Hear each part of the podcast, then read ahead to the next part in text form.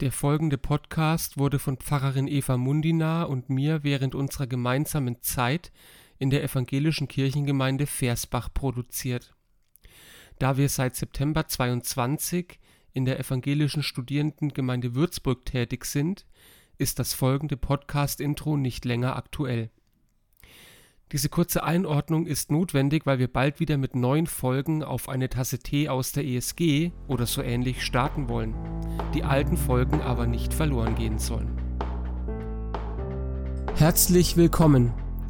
Schön, dass Sie dabei sind beim Podcast Auf eine Tasse Tee der evangelischen Kirchengemeinde Versbach und Rimpa. Mit Pfarrerin Eva Munina und Pfarrer Johannes Körner. Hi Johannes. Guten Morgen, Eva. First things first, welchen Tee trinkst du heute zu unserem Gespräch? Äh, ich habe heute einen grünen Mint-Matcha-Tee. Mint was? Ja, also, also es ist ein, ein Matcha-Tee mit Minze. Ah, okay. Ja, Fancy. schmeckt minzig. Aber lecker. Und du? Mm, ich habe einen Chai-Tee in äh, meiner blauen Tasse und in der Tasse, da sitzt ein äh, Drache drin. Äh, deswegen kann ich den immer keinen Gästen, keinen Gästen geben, weil dann die immer sagen, was ist denn da in dieser Tasse? Genau. Aber ich habe sie trotzdem gerne. Also es gibt Scheite in, in Drachentasse. Das klingt doch ganz toll. ich habe dir heute Morgen mal äh, ein, ein Zitat mitgebracht. Oh gut.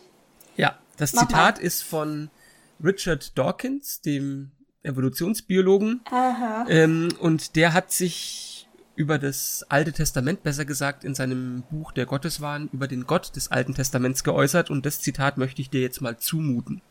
Der schreibt nämlich, Zitat, der Gott des Alten Testaments ist die unangenehmste Gestalt in der gesamten Literatur.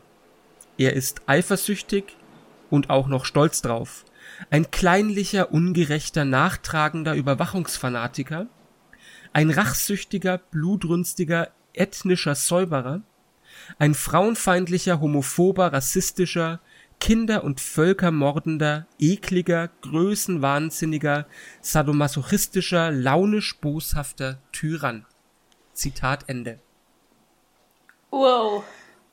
Okay. Ja, ne? Äh, Ganz schön harter Tobak, ne? Alter. Wie gehen wir denn mit so einem Zitat um?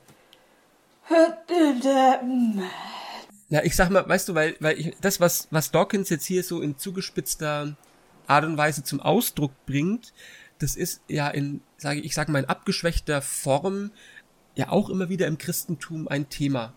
Also so die Frage, ist dieser Gott des Alten Testaments nicht irgendwie eine schwierige Gestalt? Ja, auf jeden Fall, klar. Das äh, gibt es ja in der Theologiegeschichte ganz viel. Und auch wenn ich heute Gottesdienst halte oder so, sagen mir das auch Leute, klar.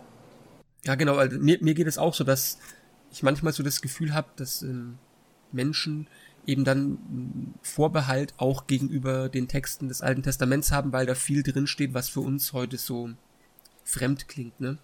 Ja, und oft sagen mir Leute, naja, da geht's immer so viel um Gewalt. Also das ist ja das, was ja. bei Dawkins schon auch ähm, mitschwingt, wenn man jetzt mal die vielen Adjektive zusammenfasst. Das hat ja wirklich gute Traditionen in der Kirchengeschichte. Ja. Zumindest in anderer Wortwahl.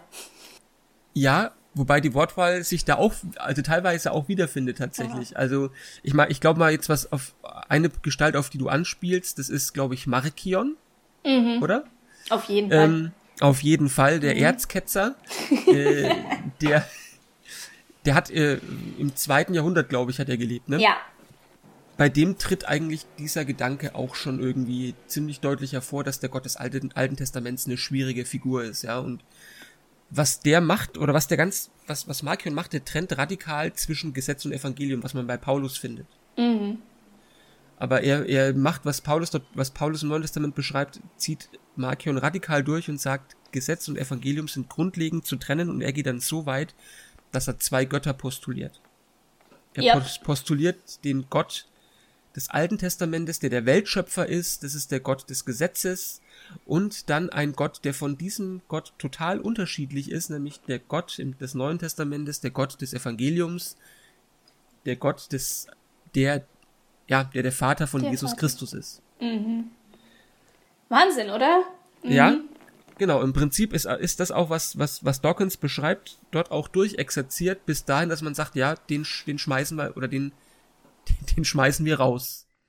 Den, genau, den Demiurg, sagt er, glaube ich, zum Genau, der Demiurg ist der, das ist der Welt, Weltenschöpfer, glaube ich, ja. und ähm, der wird als, als ja, ein schlecht oder nieder, niederer Gott im Prinzip beschrieben und die wahre Offenbarung, der wahre Gott ist der Vater Jesu Christi, der von dem anderen wirklich grundsätzlich unterschieden werden muss. Mhm. Ja? Also, wir fassen zusammen, sorry, ja. zwei Götter und damit wird schon mal klar, warum sich die Menschen, denen Markion das so präsentiert hat, äh, das nicht ganz so toll fanden. Du hast vorhin gesagt, der Erzketzer, bisschen, äh, ja, das umschreibt ein bisschen Slapstick auch tatsächlich. Also Markion hat sich nicht durchgesetzt. Das war, ähm, man hat es als Häresie, also als Gotteslästerung eingestuft und ähm, damit ist Markion, ja, von der Bild, zumindest von der kirchlichen Bildfläche verschwunden, sage ich mal. Und ähm, ich sag mal so, was das, was nicht alles negativ, sondern das Positive war natürlich, dass sich die christliche Gemeinde mal drüber klar, klar werden musste, ja, wie, wie stehen wir eigentlich zu den ja, Schriften des Judentums? Ja, also da die christliche Gemeinde, der hat sich auch angefangen, in der Zeit der neutestamentliche Kanon schon langsam abzuzeichnen bis dahin haben die Christen selbstverständlich das heutige Alte Testament als heilige Schrift, als Bibel gelesen. Und jetzt mussten sie sich überlegen, ja, wie gehen wir denn mit den, ja, mit dem um, was Markion jetzt hier in den Raum stellt. Auch wenn das damals von der Kirche als ketzerisch abgelehnt worden ist, haben die Gedanken dann schon auch eigentlich noch weiter gelebt, das Markion. Ganz platt heutzutage hört man auch manchmal so, der Gott des Neuen Testaments ist der Gott der Liebe. Mhm. Im, Im, ersten Johannesbrief, glaube ich, steht mhm. es, Gott ist Liebe. Liebe. Ja. Und manchmal wird dann damit so unterschwellig suggeriert oder dem, dieser Gott der Liebe unterschwellig dann auch diesem Gott des Alten Testaments so ein bisschen gegenübergestellt. Ne? Mhm. Wie ging es denn dann weiter eigentlich? Entschuldigung, ja, sag. Ja, ich mache jetzt einfach mal, wie es weiterging, oder? Ja. Also, ähm, Genau, also wie du schon sagst, man hat sich dann an Markion abgearbeitet, weil natürlich reicht es nicht zu sagen, okay, der Typ hat nicht recht. Man muss sich ja dann auch überlegen, okay, wie ist es denn?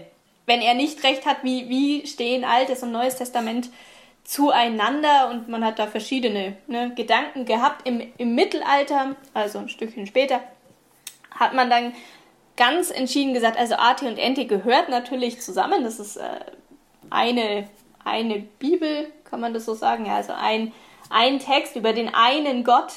Und ähm, die Christen haben dann das Problem mit dem Alten Testament so gelöst, dass sie gesagt haben, das Alte Testament erzählt eigentlich auch schon von Christus. Das war der Gedanke. So hat man die Einheit hergestellt. Also man hat diesen aus der jüdischen Religion stammenden Text genommen und gesagt, also eigentlich geht es da um Christus.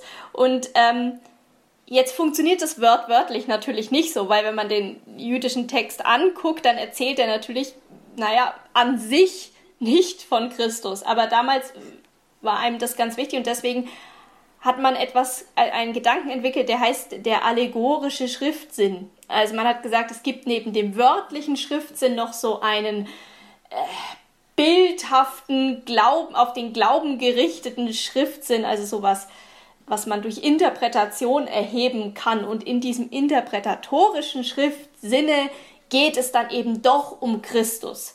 Und ich glaube, man hat sich nochmal abgesichert und hat gesagt, naja, und das kann man natürlich nur dann im Alten Testament finden, wenn man vom Neuen Testament und von mhm. Christus aus draufschaut. Und ähm, ja. Quasi, ja, das war die, die Absicht, war der Absicherungsgedanke und damit ist natürlich auch gesagt, hey, es geht alles um Christus und um die Offenbarung Gottes, wie sie in Christus stattfindet. Und man braucht diese Offenbarung, um das Alte Testament in seinem vollumfänglichen Sinne zu verstehen. Also es war dann auch für viele Theologen so, dass quasi der wörtliche Sinn gar nicht so wichtig war. Das war so, naja, hm, ne? also dieser allegorische Schriftsinn, der geistliche Schriftsinn war viel, viel entscheidender. So war das im Mittelalter. Mhm. Und äh, wir. Was hat die Reformation gemacht? Genau. Bitte. nee, ich weiß es nicht. Ach so. Ich frag dich das. Was hat die Reformation gemacht? also die Reformation, Johannes, da hatten wir dann Luther, wie wir alle wissen.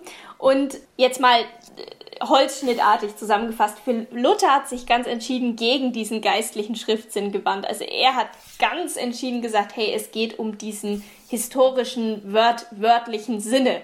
Das ist das eine, was Luther gemacht hat, weil natürlich, da haben wir die Luthers starke Wortorientierung. Also die er hat er mhm. dann auch übersetzt und genau aus dem Grund, weil er sagt, es geht darum, wörtwörtlich zu lesen, was da steht. Das war das eine.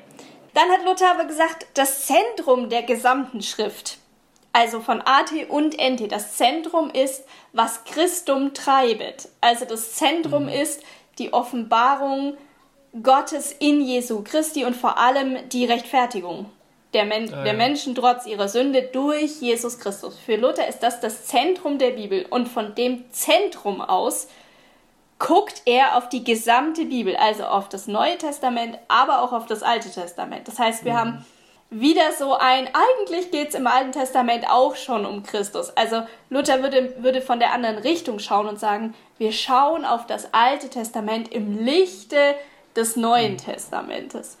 Also auch da haben wir wieder dieses, äh, in seiner Vollgültigkeit erschließt sich das Alte Testament erst vom Neuen Testament her. Also ja. ja, Luther war eben auch ein Kind seiner Zeit. Ja, und ähm, das klingt ja für mich aber auch schon so ein bisschen, als ob er sozusagen die allegorische Auslegung ja nicht vollständig überwunden hat, sondern letztendlich ja auch Christus zum Auslegungsschlüssel des Alten Testaments macht, oder? Ja, würde ich sagen, macht er. In der dann, wenn wir noch ein bisschen weiter die Zeitleiste runtergehen, in der liberalen Theologie, da ist dann nochmal, ich sag mal, die Gedanken Markions wieder ein bisschen aufgelebt. Jetzt nicht in der, äh, in der Gänze, dass man sagt, gesagt hat, es gibt hier zwei verschiedene Götter, aber dass man gemeint hat, das Alte Testament sei eigentlich für den christlichen Glauben heute nicht mehr von Relevanz. Da ist da, zum einen mal auch ähm, Schleiermacher zu nennen, Theologe im 18. Jahrhundert, der äh, gesagt hat, wenn das Alte Testament noch Relevanz hat, dann nur in einem historischen Sinn, nicht in einem theologischen Sinn. Theologisch ist nur das Neue Testament bedeutsam. Und Versuch im 19. Mal, sorry. Wie bitte? Versuch doch nochmal zu erklären, was du meinst mit historischem Sinn. Also, ich habe so ein Bild, was das sein könnte, aber was meinst du? Ich meine damit, äh, wenn ich das Alte Testament lese, dann kann ich da lesen, um mich über die historischen Abläufe, die da beschrieben werden, zu mhm. informieren. Aber das hat für meinen Glauben mhm. keinerlei Bedeutung. Mhm. Ja, es ist, ich kann wie eben, sag ich mal, ähm, Cäsars der gallische Krieg. So kann ich auch ja. das Alte Testament lesen und mich über diese historischen Begebenheiten da informieren, aber für meinen Glauben ist das Alte Testament ohne Bedeutung.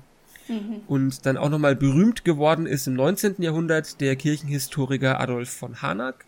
Oh ja. Ähm, der hat sich auch mit einem Zitat zum Alten Testament geäußert. Und der sagt, Zitat, das Alte Testament im zweiten Jahrhundert zu verwerfen, war ein Fehler, den die große Kirche mit Recht abgelehnt hat. Also Markion. Es im 16. Jahrhundert beizubehalten war ein Schicksal, dem sich die Reformation noch nicht zu entziehen vermochte. Also Luther.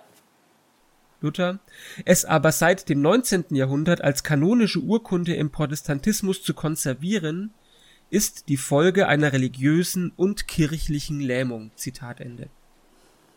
Also auch da ein ganz starkes Plädoyer dafür, das Alte Testament für den christlichen Glauben als nicht mehr maßgeblich oder wichtig anzusehen.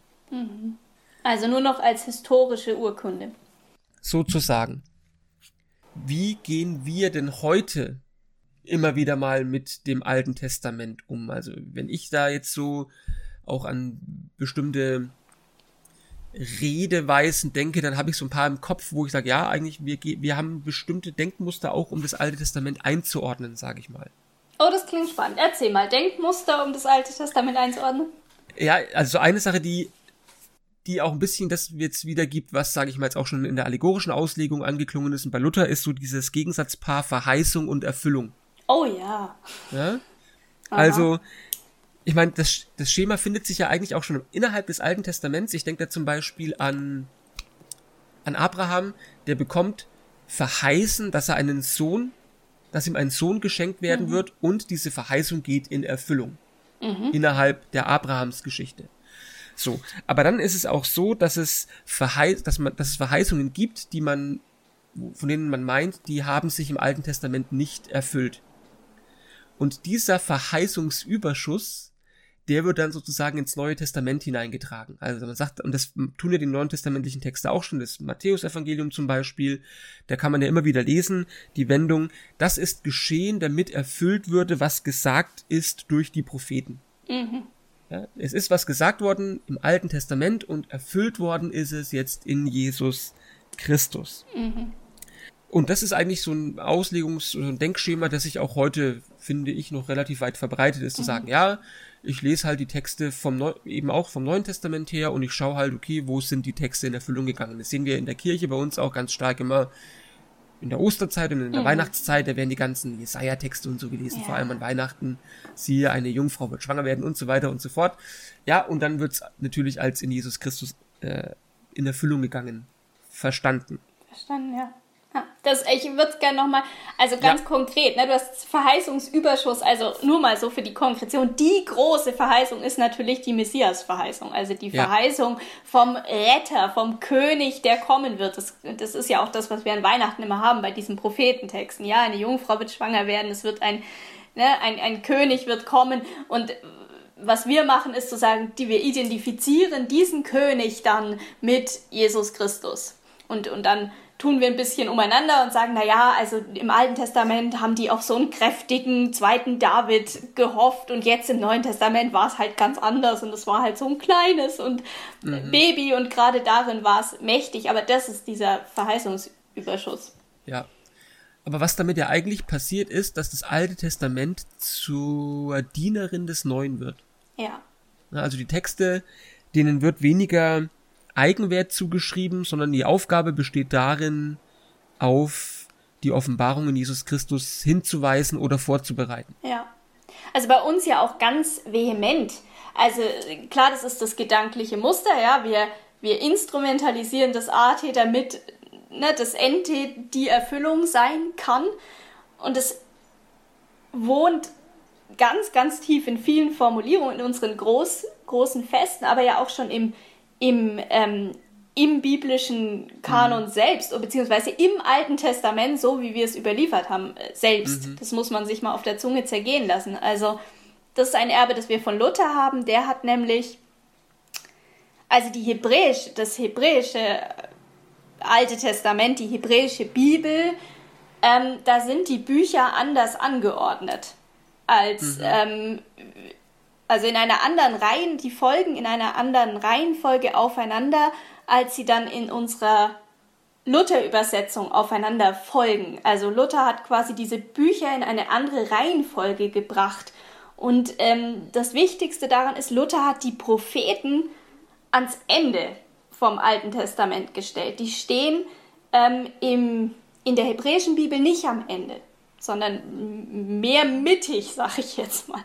Und Luther hat die Propheten ans Ende gesetzt, ans Ende vom Alten Testament, wo es dann direkt ins Neue Testament übergeht. Das heißt, die gesamten Propheten kriegen eine andere Stoßrichtung, weil die Propheten ja die sind, die immer sagen, ja, der Retter kommt und ne, und der Jüngste, also die kündigen an. Und durch diese Umstellung werden die Propheten zu welchen, die Jesus ankündigen. Einfach nur, weil Luther das umgestellt hat. Das finde ich total spannend. Und natürlich, dadurch leben wir ganz dolle in diesem Muster, weil es allein schon, wenn wir die Bibel aufschlagen, ist es, ist es da. Diese, ja. Dieses Muster und dann auch diese, äh, dieses, wir machen das Alte Testament zur Dienerin. Genau, also man, durch die Anordnung wird im Prinzip, oder ist das Alte Testament offen auf das mhm. Neue hin. Und du hast jetzt auch gesagt, das fand ich ja wirklich auch einen sehr guten Punkt, dass Luther das so angeordnet hat. Er hat das jetzt nicht selber einfach so entschieden, sondern er hat sich da auf die griechische Übersetzung des Alten Testaments ja, ja bezogen. Aber eben, was da, was Luther da gemacht hat, ist im Prinzip, äh, er hat den Buchbestand der hebräischen Bibel genommen, hat aber diesen Buchbestand die, die Abfolge der Bücher der griechischen Übersetzung zugrunde gelegt. Ja, und damit ist eben diese Offenheit entstanden, das Alte Testament ist auf das Neue Testament hin offen. Äh, dann gibt's noch zwei Gegensatzpaare, die ich auch ganz spannend finde, die irgendwie auch zusammengehören. Das eine ist Gesetz und Evangelium. Oh ja. Und das andere ist Gericht und Gnade. Mhm. Mhm.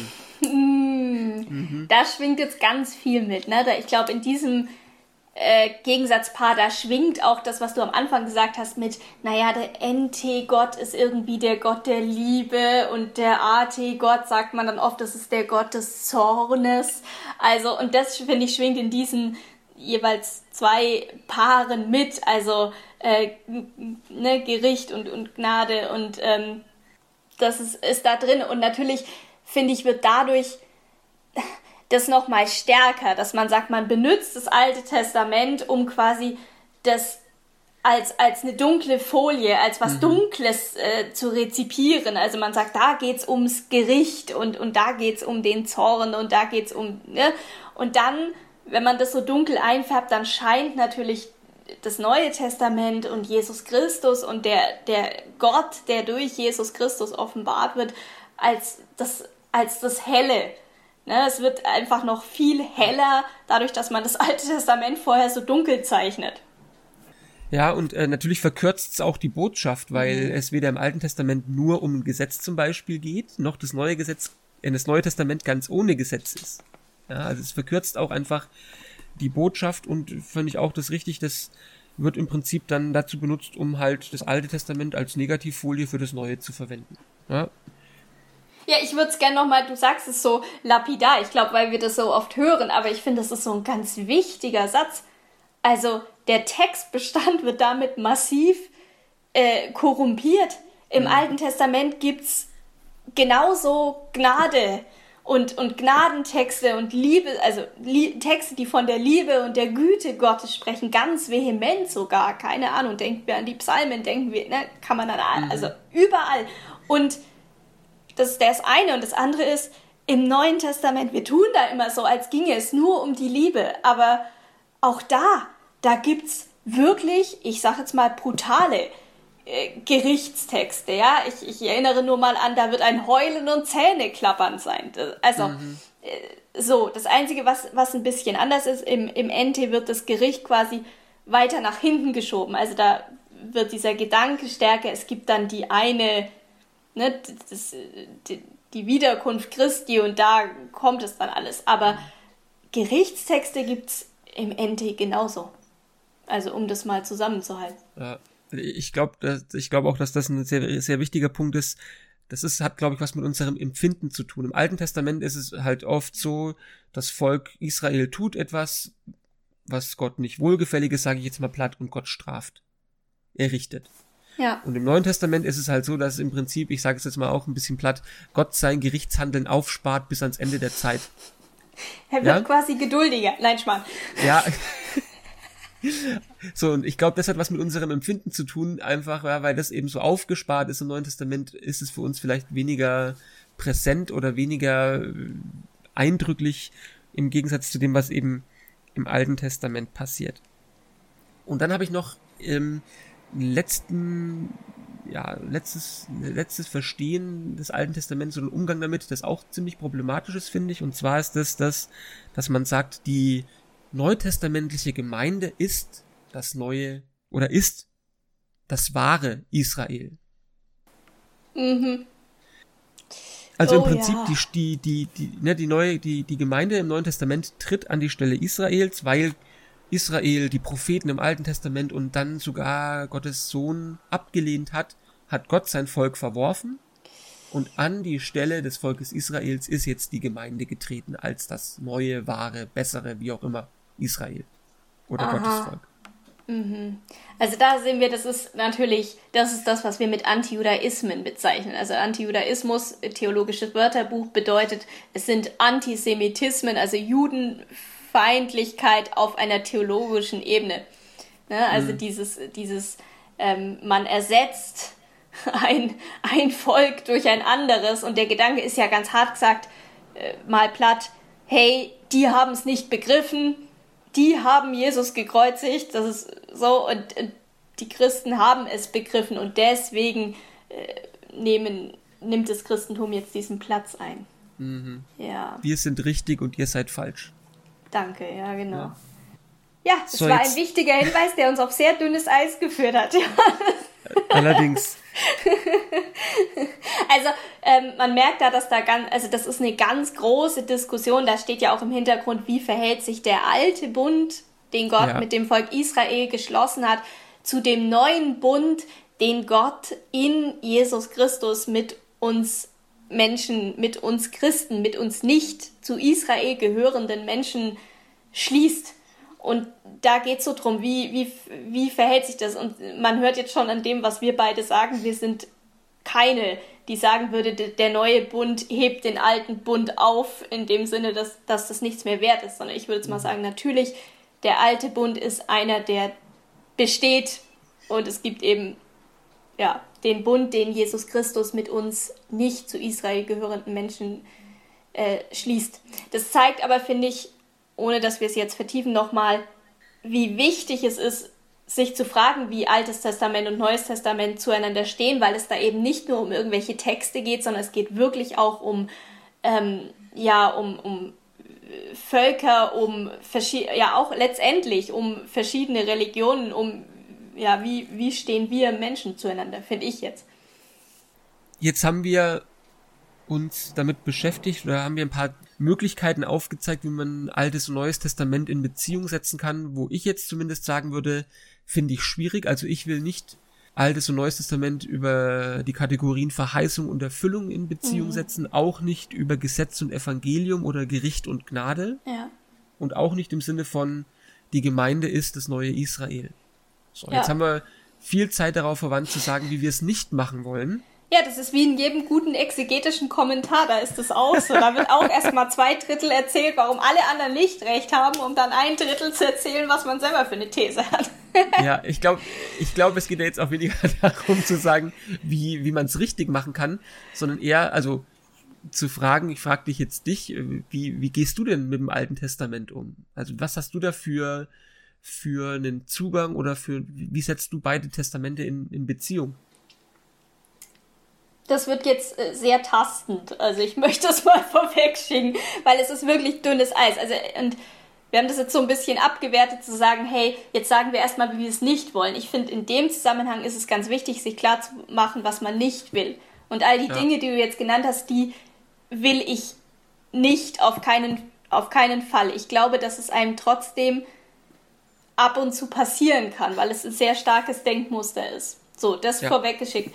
Ähm, also mir ist es ganz wichtig, ich nenne einfach mal ein paar Punkte, wirklich eine, also äh, zumindest theologisch im ganz strengen Sinne, also von Gott her gedacht, eine Einheit zwischen AT und NT mhm. zu denken, weil ich ganz stark sagen würde, der Gott, der uns da im Alten Testament begegnet, ist der Gott, der uns im Neuen Testament begegnet. Es ist der Gott, der uns durch Jesus Christus offenbart wird.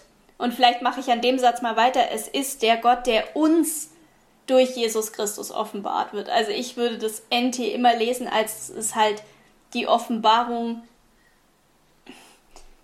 erstmal jetzt für uns, die wir nicht zum Volk Israel dazugehören und uns da, naja, auch per se jetzt nicht zugehörig fühlen können, glaube ich. Mhm. Ähm, das finde ich ganz, ganz wichtig zu sagen. Das ist die Funktion.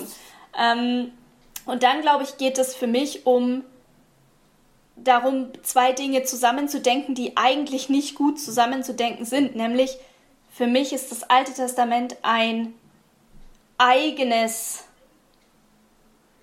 ein, ein eigenes theologisches Werk also etwas, was über, über Gott erzählt und eben auch Gottes Offenbarung ähm, enthält. Und es geht eben darum, nicht zu sagen, hey, ich gucke das nur von Jesus Christus an, also von Jesus Christus aus an, sondern ich gucke es für sich an und lasse es dann auch manchmal in seiner Fremdheit, weil, seien wir ehrlich, also das hat fremde Motive, wir denken an Opfer, Theologie und so, das ist ja was, was uns nicht also was mir jetzt nicht zugänglich ist, ähm, dass man es in seiner Fremdheit stehen lässt und in dieser Fremdheit auch einfach erkundet und rausfindet und sagt, hey, was, was ist da und welchen Gedanken habe ich und mich davon auch herausfordern zu lassen. Also ich finde, das ist etwas, was das Alte Testament hervorragend leistet, weil es uns oder mir fremder ist als das Neue Testament, mhm. ähm, kann ich mich herausfordern lassen und mich erinnern, dass dieser Gott, den wir so leicht zum lieben Gott machen, so sowas, was man in die Handtasche stecken kann, dass es, dass es nicht alles ist, sondern dass zu Gott auch diese Fremdheit und auch diese Größe, diese Majestät, äh, ja, ich glaube, im Hebräischen gibt es ein Wort Kavod, also die, die Herrlichkeit, äh, die finde ich, kann man da, also durch, durch diese Fremdheit fällt mir das lei, lei, oft leichter im Alten Testament. Das ist die eine Seite. Und die andere Seite ist, dass ich das Pro me, also das für mich ganz doll lese, dass ich einfach sage, für mich, wie ich jetzt hier sitze, für mich, ja, jetzt habe ich den Faden verloren. also für mich ist es natürlich so, dass ich die, die Offenbarung, wie sie im NT erfolgt, näher und leichter in meinem Glaubensherzen habe. Mhm. Also mein, mein Glaube her fundiert sich schon vom, vom Neuen Testament her stärker. Also und für mich ist das die, die Offenbarung, wie sie für mich als nicht zum Volk Israel gehörig stattgefunden hat. Und deswegen kann ich ab und zu beispielsweise an Weihnachten wählen, die Propheten und das Evangelium halt doch als Texte zu lesen, die sich gegenseitig auslegen. Ich kann das entscheiden, während ich es gleichzeitig für wichtig halte, immer wieder zu sagen, es sind aber doch auch zwei, ja, zwei eigenständige Werke, die eben in einer Beziehung stehen. Mhm. Ich glaube so. Okay. Finde ich, also wir haben uns da jetzt im Vorfeld ja nicht abgesprochen, ne? Wer nee, was sagt und wer wie das wie sieht so. Und ich finde es wirklich interessant, weil ich denke, in, in vielen Punkten wir uns da ganz, ganz nahe stehen. Also für mich ist auch wichtig zu sagen, äh, ich will den alttestamentlichen Texten ihren einen Eigenwert mhm. zugestehen. Ja, nicht eben schnell vom Neuen Testament her die Texte zu vereinnahmen, sondern zu sagen, die Texte stehen da, die haben den Eigenwert und die Menschen, die konnten die auch damals ohne das Neue Testament verstehen und die waren sinnhaft. Mhm. Gleichzeitig weiß ich auch, ich bin Christ. Ich bin geprägt durch meine christliche Tradition. Ähm, wenn ich die alttestamentlichen Texte lese, werde ich mein christliches Erbe nie ganz raushalten können. Was ich kann, ist mir dieses Erbe immer wieder bewusst zu machen und zu sagen, okay, ja, und dann, wenn ich mir das bewusst mache, dann kann ich auch versuchen, das so gut es geht eben mal zur Seite zu stellen und versuchen, die Texte so zu lesen, wie sie wirklich dastehen.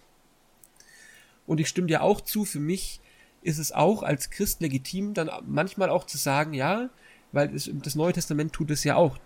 Die mhm. Autoren tun das ja auch. Die interpretieren bestimmte Dinge, die im Alten Testament stehen, als in Jesus Christus erfüllt. Dann ja. kann ich das auch mal machen. Ich kann mhm. das auch so im Neuen Testament lesen, aber wenn ich sage, da der Text, der Wert der alttestamentlichen Texte besteht nur darin, verkürze ich sie häufig. Mhm. Die haben eine eigene Geschichte, die haben eine eigene Aussage und die kann ich immer wieder auch oder die will ich immer wieder auch äh, ans Tageslicht bringen und, und lesen. Und dann ist für mich auch immer wieder ganz wichtig, mir bewusst zu machen, ohne das Alte Testament wäre das Neue Testament verkrüppelt. Guter Punkt. Weil vieles, was im Alten Testament drinsteht, nicht in diesem in dieser Dramatik oder in dieser Tiefe mhm. auch im Neuen Testament zur Sprache kommt. Weil du auch vorhin die Psalmen gesagt hast, ich denke da die Klage. Mhm. Das Neue Testament lehrt uns nicht zu klagen. Das Alte Testament lehrt uns auch zu klagen, Gott zu unserer Klage zu begegnen. Mhm. Das Thema Schöpfung. Im Neuen Testament ist da ganz wenig über Schöpfung und Bewahrung. Das steht alles im Alten Testament drin. Ja, also da gibt's einfach ganz viele Texte, die unglaublich wertvoll sind und ohne die uns was fehlen würde. Und natürlich, was ich auch in meinem Alten Testament so schätze, ist einfach die Lebendigkeit, die Geschichten, die über Menschen erzählt werden, die in ihren Stärken und Schwächen, in ihrem Gottvertrauen und in ihrem, in ihrer Verzagtheit uns vor Augen gemalt werden. Und das ist einfach ein unglaublicher Schatz an menschlicher Erfahrung, die uns da beschrieben wird, die ohne das Neue Testament, äh, ohne das, äh, die uns einfach im Neuen Testament massiv massiv fehlen würde. Dann hast du auch jetzt nochmal gesagt, so die Verhältnisbestimmung, ja, wie setze ich die in Verhältnis? Und da würde ich dir auch vollkommen zustimmen zu sagen, nicht jetzt wie bei Luther oder in der allegorischen, das Zentrum, was beide Testamente zusammenhält, ist die Christologie, also Jesus Christus, sondern das, mhm. was beide, beide Testamente zusammenhält, ist die Theologie, Gott. Mhm. Und zwar die Zugewandtheit Gottes zu den Menschen. Das ist der rote Faden für mich, der sich durch die komplette Bibel hindurchzieht. Gott ist immer wieder den Menschen zugewandt. Und natürlich als Christ, sage ich, kommt in, in Jesus Christus da nochmal eine besondere Offenbarung oder eine besondere Offenbarungsqualität dazu, die sich für mich aber gerade darin ausdrückt, dass nicht das Neue Testament Israel oder das Alte Testament überflüssig macht, sondern ausweitet. Das Alte Testament mhm. ist ja sehr exklusiv, beschränkt auf das Volk Israel. Heil ist beschränkt auf das Volk Israel. Klar gibt es da auch schon die Perspektive, dass irgendwie die Völker dann eines Tages daran teilhaben werden. Und das passiert für mich in Jesus Christus. Ja. Die Ausweitung des Heils, die Ausweitung des, der Zugehörigkeit zum Volk Gottes ist nicht mehr auf Israel begrenzt, sondern auf einmal für alle Völker da.